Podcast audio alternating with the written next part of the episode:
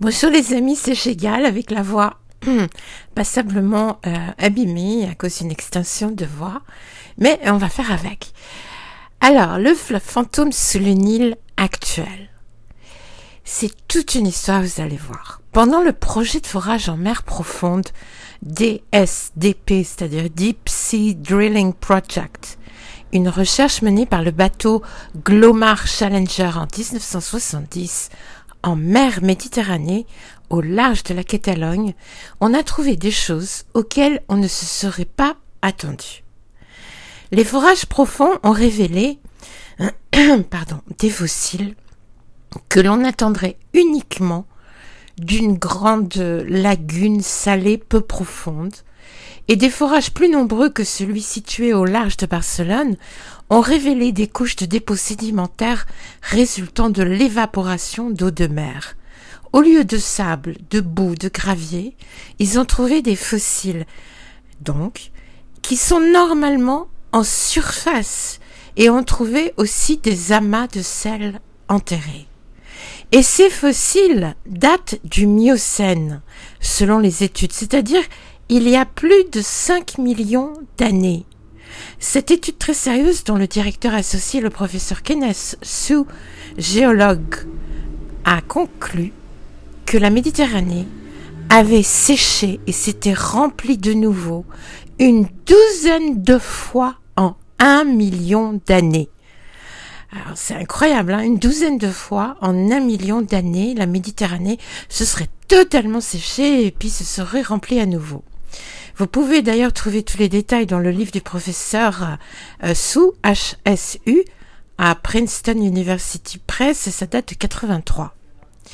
Le titre du livre, c'est The Mediterranean was a desert, a voyage of the Glomar Challenger. La Méditerranée était un désert, le voyage du Challenger Glomar.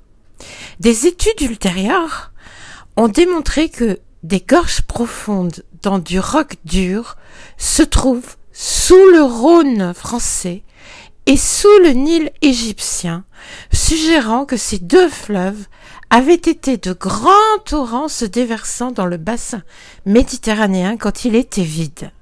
Vous imaginez le Rhône et le Nil et un scientifique géologue russe nommé Igor S. Qui avait publié de nombreux livres de géologie et qui avait participé à la construction du barrage d'Aswan.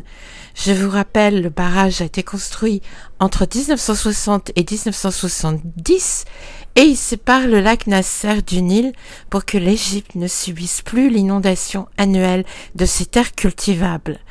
Et il a été construit majoritairement par des ingénieurs russes, car c'était la politique du président Nasser gouvernant l'Égypte à l'époque. Donc, Shumakov y a participé en faisant forer des trous dans le substrat rocheux nubien de berge à berge afin de localiser les fondations les plus sûres pour édifier le barrage.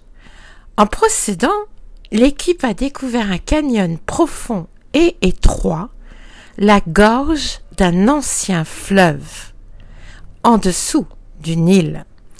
Ils découvrirent une boue profonde maritime dans le fond de ce canyon entre la boue du Nil et la roche de granit, 275 mètres au-dessous de la surface. Et chose intéressante, la vase de l'ancien fleuve correspondait à l'âge des sédiments ramenés à la surface par le bateau Challenger dans les eaux espagnoles. Shumakov en a conclu que la surface de la Méditerranée avait chuté de plus de 5000 pieds, c'est-à-dire 1524 mètres, au-dessous de son niveau actuel.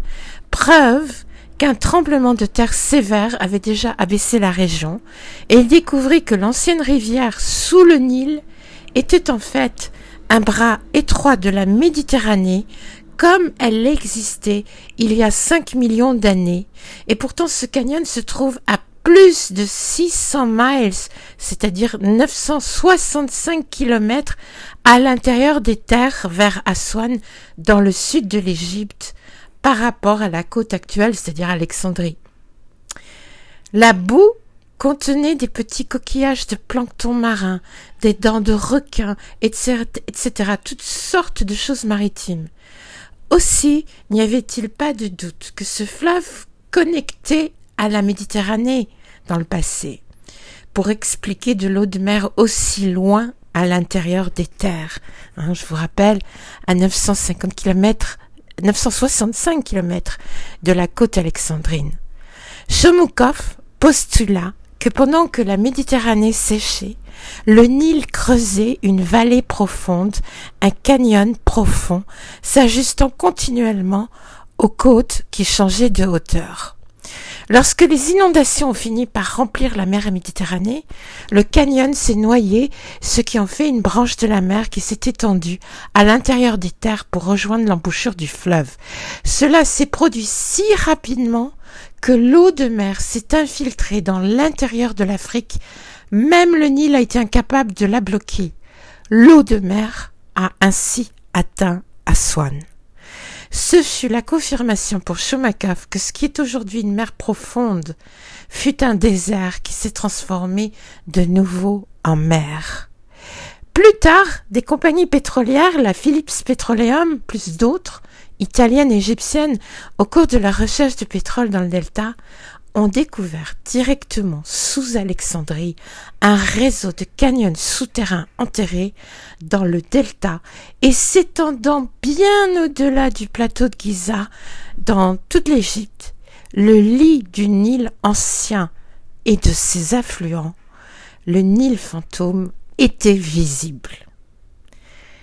Voilà, c'était Gigal. À très bientôt.